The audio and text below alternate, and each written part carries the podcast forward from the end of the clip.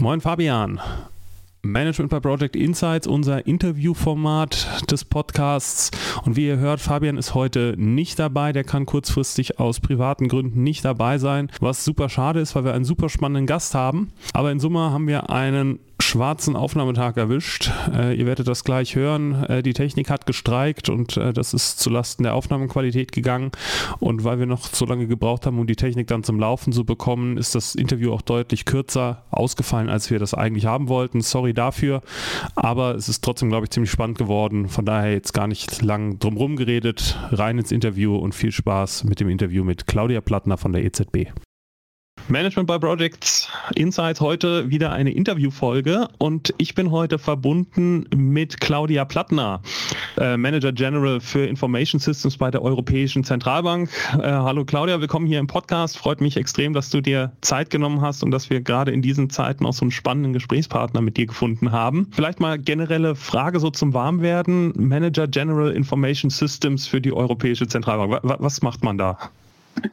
Hallo Mel, extrem schön dich zu sehen. Ich freue mich sehr hier zu sein heute.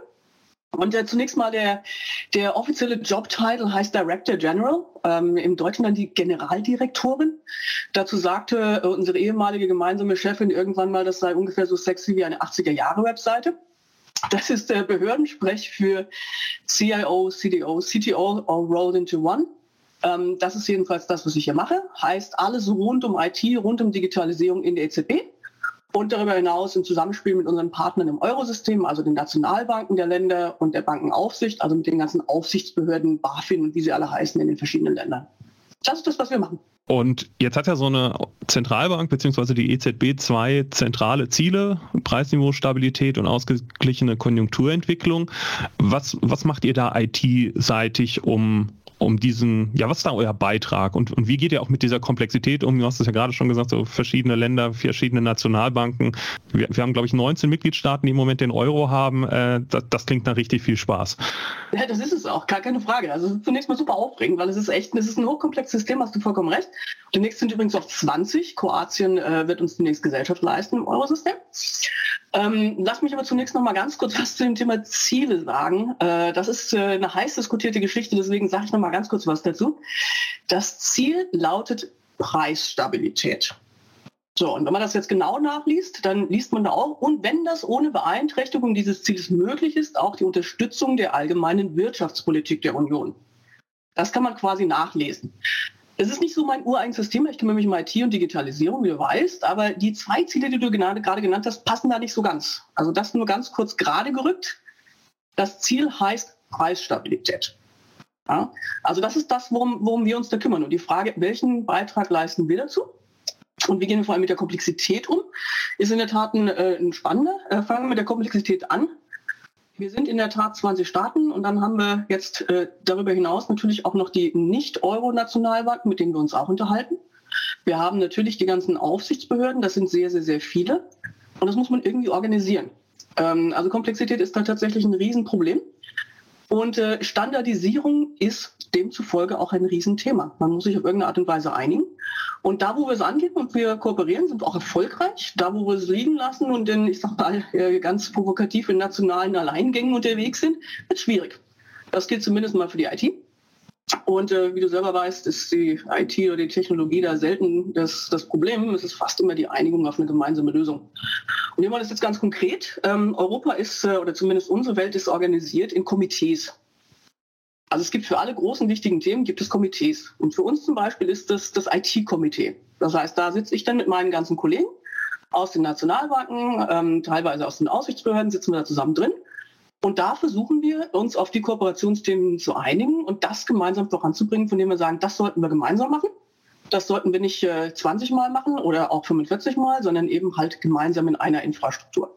Das klappt mal sehr gut und das klappt auch mal nicht ganz so gut. Ähm, aber eins kann ich dir sagen, also ich persönlich stehe definitiv dafür, dass wir das voranschieben und dass wir da auch ganz, ganz viel gemeinsam machen, weil anders kriegen wir Europa echt nicht vom Fleck. Das muss gemacht werden.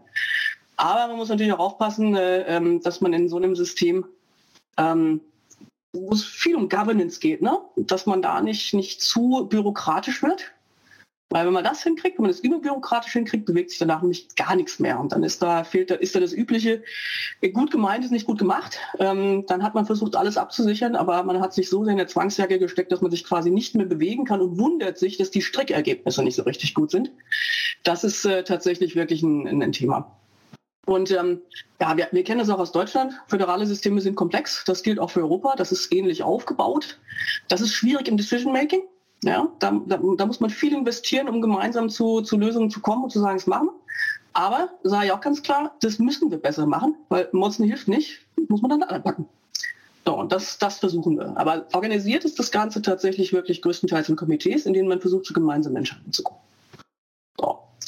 Das erstmal zum Thema Komplexität. Was machen wir da in der IT?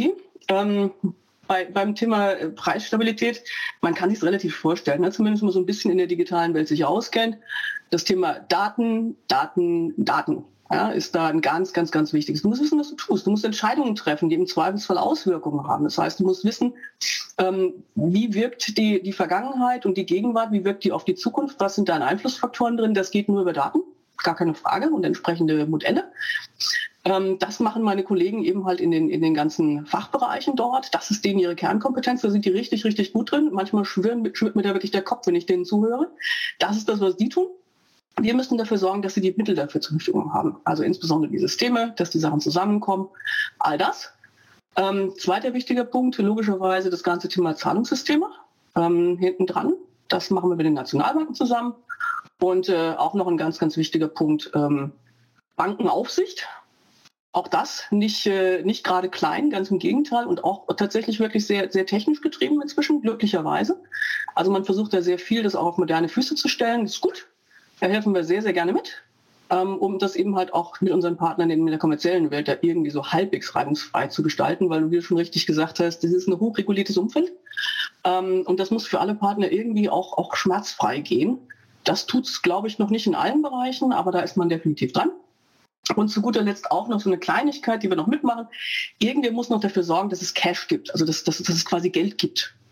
So, also irgendwo muss noch organisiert werden, dass tatsächlich am Ende des Tages irgendwo auch 50-Euro-Scheine da sind oder 20-Euro-Scheine und noch die 2-Euro-Stücke. Ähm, auch das fällt in den Bereich der Nationalbanken, wobei wir das gar nicht selber machen, sondern das passiert tatsächlich mit den Nationalbanken. Also du siehst, massig Dinge. Für all die braucht man IT, um das organisiert zu halten. Ist ein großes System. Das äh, Komplexität hast du schon genannt. Das ist auf der anderen Seite aber auch halt einfach echt richtig spannend macht. Also wir halten hier ein Stück Europa am Laufen und das ist halt schon geil weil äh, ich aus meiner Vergangenheit das, das Datenthema da extrem gut kenne, also jetzt nicht in, im Bankenkontext, sondern aus anderer Stelle. Da, das stelle ich mir extrem anspruchsvoll und heikel vor. Also äh, du hast ja gesagt, das Thema Datenanalytics gehört zu dir und wenn wir jetzt darüber sprechen, dass da keine Ahnung irgendwelche Wirtschaftsbetrachtungen gemacht werden und nachher Zinsentscheidungen oder sonst was getroffen werden, da, da macht ja quasi Datenfehler wirklich ein, ein katastrophale Auswirkungen. Wie, wie kann man sich das vorstellen? Wie seid ihr da, da aufgestellt? Habt ihr da einfach, also seid ihr da eine Projektorganisation? Habt ihr da Leute, die, die sich da dedizierten Teilthemen widmen? Ähm, oder ist das bei euch einfach eine, was man aus einem Unternehmen kennen würde? Also ihr seid jetzt kein Unternehmen im klassischen Sinne, äh, eine Linienfunktion und dann gibt es da, keine Ahnung, den, den Referenten für Konjunkturdaten, der dann da irgendwie Zahlen, kraftzahlmäßig die, die Zahlen von links nach rechts schubst. Klingt gut. Ähm, äh, ich überlege gerade, wie ich meinen Kollegen das, äh, das Graf Zahl näher bringe. Wobei das ist doch eine, das ist doch eine Sesamstraßenfigur, oder? Dann muss es die auch im Englischen geben. Genau, also auf jeden Fall frage ich immer nach. Ja, sehr gut. Nee, also äh, zunächst mal, wir haben, wir haben ganz, ganz starke Fachbereiche, die auch eine extrem hohe Datenkompetenz mitbringen. Das muss man mal ganz klar sagen. Ne?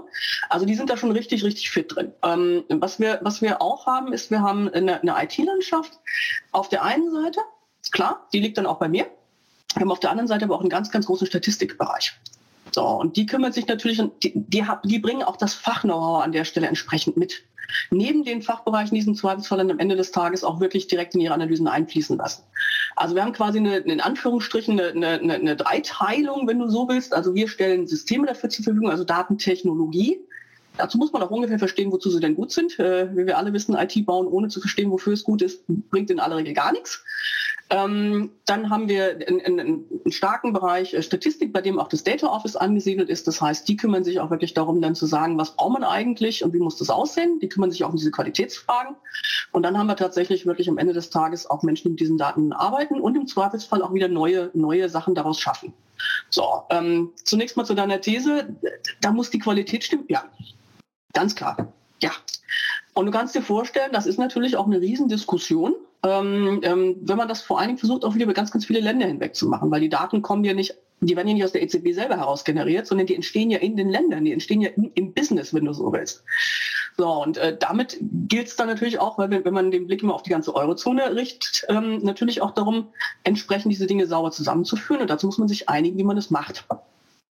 Und das sind natürlich die Abstimmungsprozesse, die dann auch entsprechend dauern, wo dann aber auch die Qualität die große Rolle spielt. Es gibt andere Sachen, wo man, wo man, wenn man da mit Augenmaß dran geht, relativ schnell auch feststellt, na, vielleicht brauche ich hier gar nicht die wahnsinnige Qualität. Also ein, ein Beispiel, das hatte ich auch in irgendeinem anderen Podcast mal erzählt. Ähm, wir, wir, machen sowas, äh, äh wir, sogenanntes Nowcasting. Das heißt, wir machen ein Website-Scraping von, ähm, von Supermärkten europaweit und gucken, wie die Preise sich dort entwickeln. So, das ist jetzt kein super abgestimmtes Dataset, wo man über jede Nuance äh, äh, und der, die exakte Spezifikation jetzt wirklich im Detail diskutiert hat. Ähm, nichtsdestotrotz liefert es einen Eindruck. Ach, guck mal, da könnte gerade sich was entwickeln, worum wir uns wirklich kümmern sollten. Das ist, glaube ich, jetzt an dieser Stelle äh, äh, lapidar gesagt, aber es ist ein Riesenthema für ganz, ganz, ganz viele Menschen. Wir haben im Moment ein, ein Thema.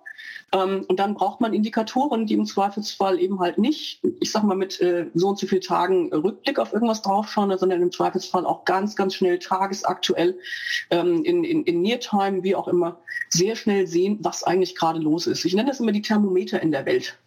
Ja, und das ist jetzt nur ein Beispiel, was wir inzwischen auch, auch weitgehend standardisiert haben. Aber da gibt es natürlich auch äh, noch ganz andere Instrumente, wo man wirklich Thermometer in die Welt hält und guckt, wie, wie geht's der Welt? Ähm, was müssen wir tun? Was passiert im Bereich Preisstabilität? Ähm, und das ist dann im Zweifelsfall eben, da kommt es dann eher auf die Geschwindigkeit an, als auf die hundertprozentig abgestimmte, komplett perfekte Datenqualität, weil das eigentlich nur ein Indikator dafür ist, dass wir jetzt irgendwo tiefer reinschauen müssen. Ja? Also das ist äh, so ein bisschen ähm, so, so, so ein bisschen eine zweischneidige Sache, aber eins ist definitiv richtig. Das Thema Daten spielt eine ganz wichtige Rolle, das Thema Qualität auch. Datenverfügbarkeit und diese Sachen sinnvoll zusammenbringen. Und da ist die Komplexität des Systems dann auch wieder einer der, der, die, der Herausforderungen. Das ist äh, ziemlich smart, ehrlich gesagt, da über die, die Supermärkte zu gehen. Ich habe mich immer gefragt, wie man diese Warenkorbanalysen macht und äh, das ist äh, ja, das ist clever. ja, ist es, ja, fand ich auch. War schon da, bevor ich da war, deswegen darf ich jetzt immer ganz, ganz wunderbar über den, über den Klee loben. Das haben meine Kollegen hier, hier gemacht, zusammen mit den Fachbereichen. Ich finde das, ich finde das in der Tat sehr smart, ja, sehe ich auch so. Wenn, wenn wir bei so innovativen Themen sind, dann vielleicht direkt weiter zum, zum nächsten äh, Thema. Ähm, in, in eurem Organigramm habe ich gelesen, Innovation und Architecture Services ähm, gehört auch zu, zu deinem Bereich. Äh, die Hörer dieses Podcasts wissen, ich bin überhaupt kein Fan von Blockchain. Von daher äh, ho hoffe ich, dass da nichts Bitcoin-artiges entsteht. Aber digitaler Euro ist ja auch ein Thema bei euch, ne? Ach, Mel, was soll ich sagen? Also unabhängig davon, ob man jetzt äh, Blockchains irgendwie klasse findet oder nicht äh, und, und ob man die jetzt für, für zielführend hält oder nicht, wenn man da mal so rein akademisch drauf guckt, muss man schon sagen, ist schon ein abgefahrenes Stück Technologie. Also das ist immer so mein ganz persönliches Bauchgefühl und mein persönliches Statement dazu. Was noch nichts darüber aussagt, wann man sie wie verwenden sollte, ähm, das ist mal ein ganz anderer Punkt. Und da verstehe ich auch, dass man da unter Umständen ein bisschen zurückhaltender ist. Also zunächst mal zum, zum Thema digitaler Euro. Der digitale Euro befindet sich derzeit in der sogenannten Investigation Phase. Die ist insgesamt auf zwei Jahre angelegt und am Ende dieser zwei Jahre möchte man entscheiden, möchte man ein Design entwickeln und dann entscheiden, ob man den digitalen Euro bauen will und ob man ihn so bauen will. Das ist quasi dieser Entscheidungsprozess, der hier gerade stattfindet. Ich hatte vorhin schon gesagt, Komplexität im System besteht in der Abstimmung. Das ist genau das, was da gerade passiert. Und wenn das gut geht, dann hat man am Ende dieser Zeit äh, und man sich dafür entscheidet, dann hat man danach eine dreijährige Implementation Phase aber damit auch schon ein relativ klares Gefühl ähm, oder ein klares äh, Design, wie man das haben will, mit entsprechenden Prototypen, die natürlich auch währenddessen jetzt entstehen. Das entsteht gar nicht direkt bei mir im Bereich, wo von mir äh, viele Leute dort involviert sind und dort auch in der Technik tatsächlich wirklich auch den, den, den Technical Lead und sich dort entsprechend auch kümmern. Aber der, der im Moment wirklich äh, große Teil ist tatsächlich die Abstimmung im Eurosystem. Wie designt man das?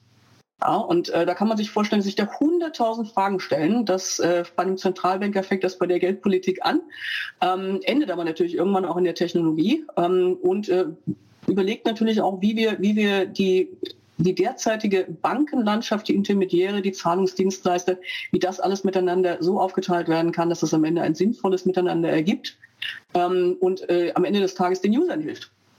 Weil um die geht's. Es geht hier um die Menschen. Es geht um denen ein Angebot zu machen, in der digitalen Welt eben halt nicht komplett auf äh, Paypals, Kreditkarten oder gegebenenfalls auch andere ausländische ähm, ähm, Digitalwährungen angewiesen zu sein, sondern eben halt etwas zu bauen, was äh, tatsächlich auch für die Leute hier funktioniert und was äh, für sie in ihrem digitalen Alltag klappt. Ja, ein europäisches Angebot dafür.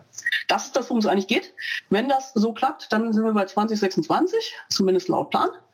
Und ähm, da entsteht dann auch was. Und ich glaube, über die Blockchain an sich, das ist natürlich auch eine Technologie, die in diesem Zusammenhang äh, diskutiert wird, aber halt auch nicht als die einzige und definitiv vielleicht auch gar nicht als kompletten Modell. Vielleicht gibt es auch sehr viele verschiedene Modelle, die da sauber zusammengeführt werden können. Das sind genau die Fragen, die gerade diskutiert werden. Super spannend. Super spannend, kann ich dir sagen. Und groß. Richtig groß. Also wenn wir hier erfolgreich sind, haben wir auch da wieder Europa ein Riesenstück nach vorne gebracht. Mal schauen, ob es klappt. Ich bin da erstmal sehr zuversichtlich. Ähm, Innovation findet in der Tat bei uns statt. Das ist aber jetzt gar nicht nur die digitale Euro. Da geht es um viel mehr. Da geht es auch um, um, um Innovation im Bereich Cyber. Ist ein Riesenthema. Kommst du bestimmt noch darauf zu sprechen, so wie ich dich kenne. Ja, ich sehe dich schon nicken, wunderbar. Sicherlich. Ja, siehst du, guck mal, also äh, dann, dann geht es ganz, ganz viel auch um die Frage, wie kann man Digitalisierung auch im Alltag unterbringen, also miteinander, ne, im Alltag an der Zentralbank. Ähm, wir sind jetzt nicht die, die ureigensten, digitalsten, müssen wir aber werden, weil auch wir müssen uns so aufstellen, wie die Welt sich gerade aufstellt. Ergo müssen wir auch miteinander das, äh, das voranbringen. Also da geht es dann auch um, um ganz, also um ganz bekannte Themen wie ähm, ähm, Robotic Process Automation, da geht es um, um äh, Low-Code-Plattformen, wie kann man diese Sachen da reinbringen. Da geht es ganz, ganz stark auch im Bereich Bankenaufsicht drum, wie macht man das, ähm, weil da entstehen riesige, riesige Datenmengen. Die Frage, wie man die im Zweifelsfall so auswerten kann, dass es auch ressourcenschonend ist und entsprechend schnell und, und effizient vonstatten geht, da entsteht ist ganz viel Innovation gefragt ähm, die auch ganz stark aus den Fachbereichen mitgetrieben wird, Prototypenbau. Diese Dinge passieren tatsächlich bei uns und da hoffen wir auch, dass wir einen guten Beitrag dazu leisten können, dass wir uns hier nach vorne bewegen. Wie, wie kann man sich denn solche Projekte vorstellen? Also ne, wir haben vorhin schon darüber gesprochen, 20 Mitgliedstaaten jetzt demnächst, die, die den Euro haben und äh, die sitzen ja jetzt nicht alle in Frankfurt in dem äh, beeindruckenden Gebäude und, und arbeiten da irgendwie mit zusammen, sondern die sind irgendwie über ganz Europa verteilt wahrscheinlich, die, die Mitarbeitenden da. Klar, Sprachbarriere kriegt man mit Englisch wahrscheinlich relativ gut hin, aber regulatorische Vorgaben, die es dann auf nationaler Ebene ja doch noch äh, gibt, äh, wenn ich mir alleine vorstelle, irgendwie in, in einem klassischen Unternehmen müsstest du ja aus jedem Land mindestens einen in so ein Steering-Komitee einladen, der dann da irgendwie im Steuerkreis mitsitzt. Dann, dann, dann gibt es ja quasi kein Projekt, was, ich sag mal, ein Mitarbeiter pro Land und einer im, im Lenkungsausschuss, also unter 40 Leuten gibt es kein Projekt. Ähm, wahrscheinlich habt ihr da auch eine clevere Idee als ich. Also, also theoretisch stimmt das natürlich erstmal, aber in der Praxis ist es nicht ganz so schlimm. Wir haben schon ein paar effizientere Methoden gefunden. Also zunächst mal die, die Komiteearbeit hilft da durchaus. Ne? Also wir haben für die Komitees haben wir entsprechend auch Subkomitees, wo halt vieles von diesen Dingen festgelegt werden. Für Projekte haben wir in der Tat, wenn wir große Projekte miteinander machen, haben wir einen solchen Aufbau. Das ist erstmal richtig. Da muss nicht zwangsläufig jeder dabei sein. Aber jeder, der will oder beziehungsweise eine gewisse Anzahl von Menschen und dann wird einfach geguckt, wer kann und wer will. Und dann wird so ein bisschen austariert. Also wer hat auch zum Zweifelsfall irgendwelche Stärken, wie auch immer. Es haben auch gar nicht alle Ressourcen, um überall mitzuarbeiten, muss man auch ganz klar sagen. Ne? Also manche von unseren, unseren vergleichsweise kleinen äh, Partnerländern, die haben die Ressourcenausstattung gar nicht, um sich an solchen Dingen zu beteiligen. Die möchten dann eher in Anführungsstrichen der Nutznießer sein. Ähm, das, äh, das macht auch total Sinn. Da gibt es dann andere, die im Zweifelsfall ein bisschen mehr Ressourcen einbringen können. Also, wenn man wirklich große Projekte in dieser Form so macht, dann ist das ähnlich, wie du das gerade beschrieben hast. Das verteilte Arbeiten über Europa hinweg ist inzwischen so geübt und so, da sind wir sehr, sehr versiert inzwischen drin. Das funktioniert gut. da hat natürlich Corona im Zweifelsfall, äh, kann man jetzt kaum sagen, aber tatsächlich nochmal den, den Vorgang beschleunigt. Das hat uns da alle nochmal sehr viel gelassen damit umgehen lassen. Und es ist ein sehr, sehr gängiger Mechanismus, dass man quasi Menschen aus den verschiedenen Nationalbanken und auch der EZB dann zusammenbringt und gemeinsam an etwas arbeiten lässt. Ja, das ist also, das ist so. Das ist in der Tat so.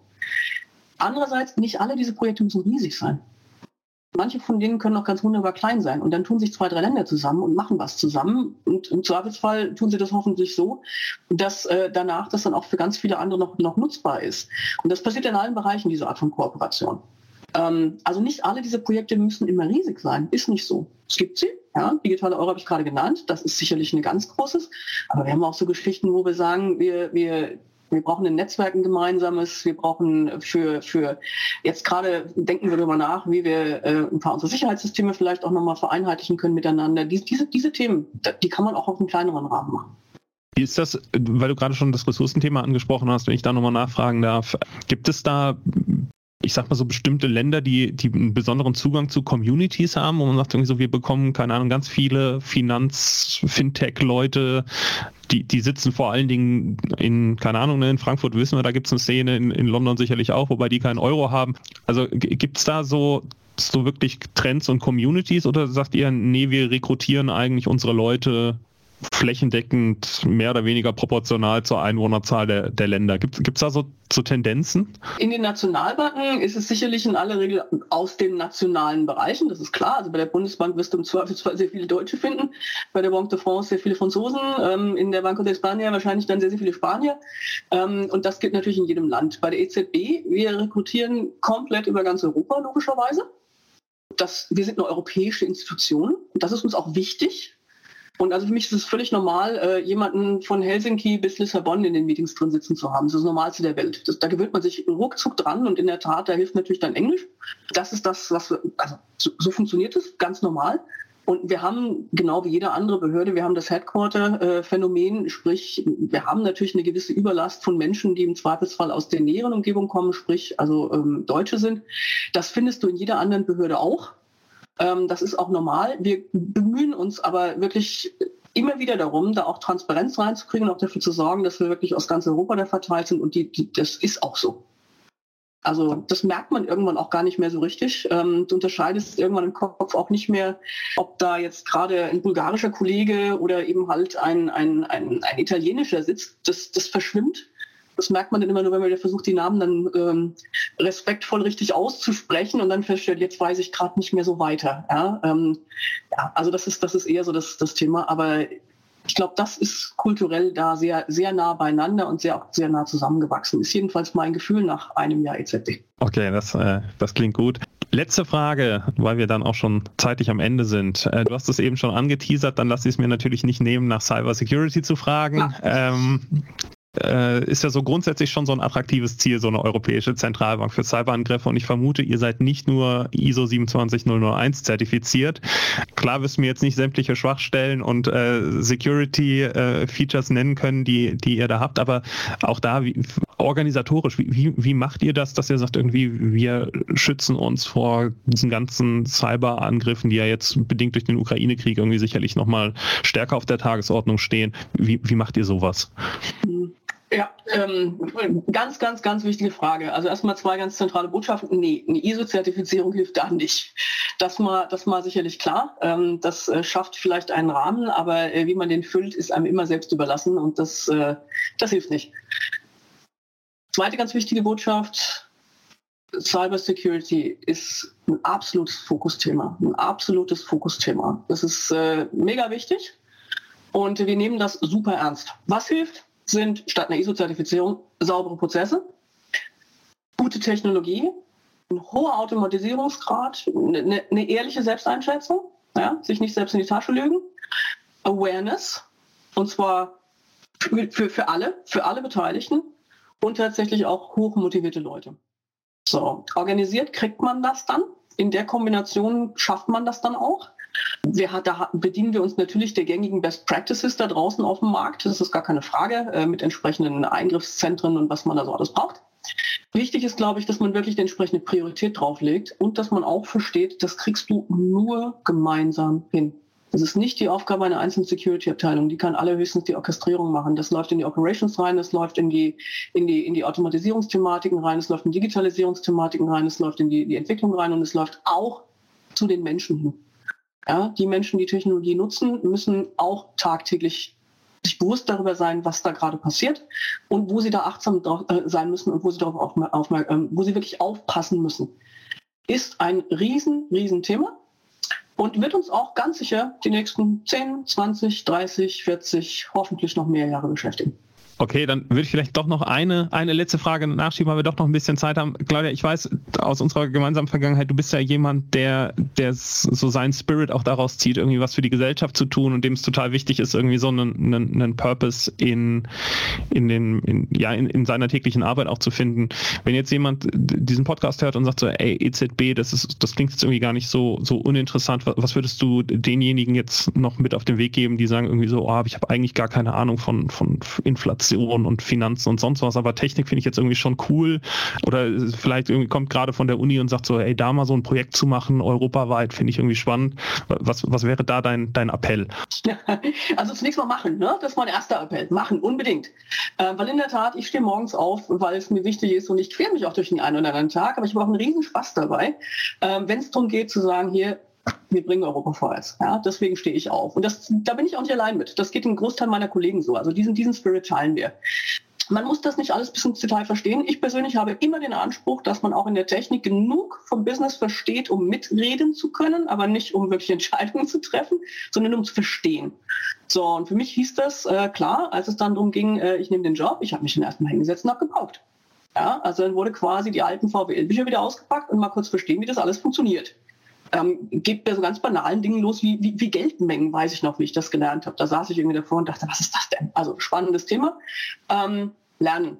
So, und jetzt ganz konkret, ähm, auf unsere Vacancies schauen, selbst wenn da jetzt nicht so super viel unterwegs ist, trotzdem immer wieder drauf schauen. Und das Zweite ist, wir arbeiten auch ganz viel mit externen Partnern. Logischerweise, müssen wir auch. Ähm, also man kann auch mal gucken, ob man da nicht vielleicht irgendwo, wenn man dort sowieso irgendwie angestellt ist, äh, auch mal schaut, ob man nicht irgendwie sich meldet für Projekte, wo man sagt, ach guck mal hier, ähm, EZB kann ich vielleicht einen guten Beitrag leisten, will ich auch. Manchmal hat man da ja auch Glück. Dankeschön. Das war im Interview mit Management by Projects Claudia Plattner, CIO der, der Europäischen Zentralbank. Vielen, vielen Dank für deine Zeit. Äh, super spannend und vertiefen wir gerne, wenn ich das nächste Mal in Frankfurt bin, noch ein bisschen. Klingt super, freue mich drauf. Danke dir, Mel. Dankeschön. Und das war's an der Stelle. Vielen Dank fürs Zuhören. Sorry nochmal für die miserable Aufnahmequalität. Das machen wir das nächste Mal besser.